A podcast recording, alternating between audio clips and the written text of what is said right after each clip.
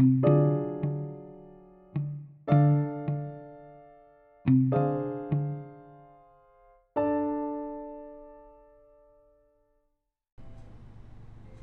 materia oscura de la mente por Joel Gold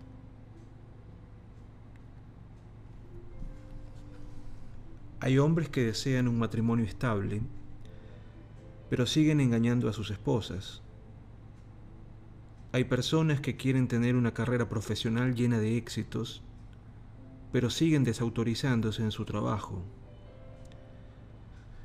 Aristóteles definió al hombre como un animal racional, pero contradicciones como estas demuestran que no lo somos. Todas las personas viven con los conflictos entre lo que quieren y cómo viven. Durante la mayor parte de la historia de los seres humanos, no hemos tenido manera de explicar esta paradoja hasta que Freud la resolvió con su descubrimiento del inconsciente. Antes de Freud, cuando buscábamos respuestas relativas a lo que sabíamos y sentíamos, estábamos limitados a nuestro conocimiento consciente. Lo único que teníamos para explicar los pensamientos, sentimientos y motivaciones incompatibles se limitaba a aquello que teníamos disponible en lo consciente. Sabíamos lo que sabíamos y sentíamos lo que sentíamos.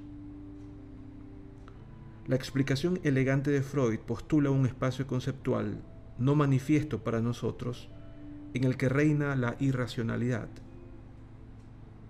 Este aspecto de la mente no está sujeto a las restricciones de la racionalidad, como la inferencia lógica, la causa y el efecto, y el tiempo lineal.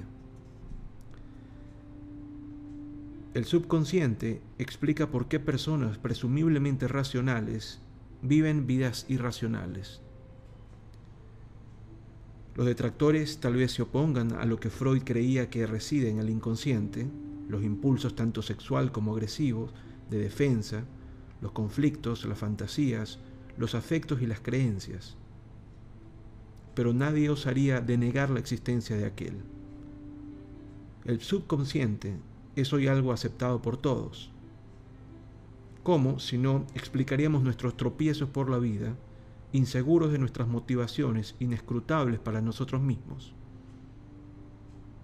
Me pregunto qué cree un conductista que está en juego cuando está a punto de divorciarse de su tercera pelirroja astigmática.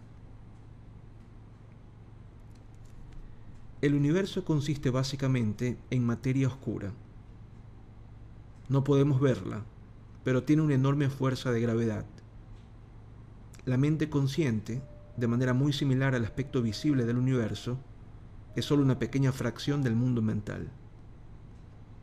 La materia oscura de la mente, el subconsciente, tiene la mayor gravedad psíquica. Cuando no tenemos en cuenta la materia oscura del universo, aparecen las anomalías. Cuando ignoramos la materia oscura de la mente, nuestra irracionalidad resulta inexplicable.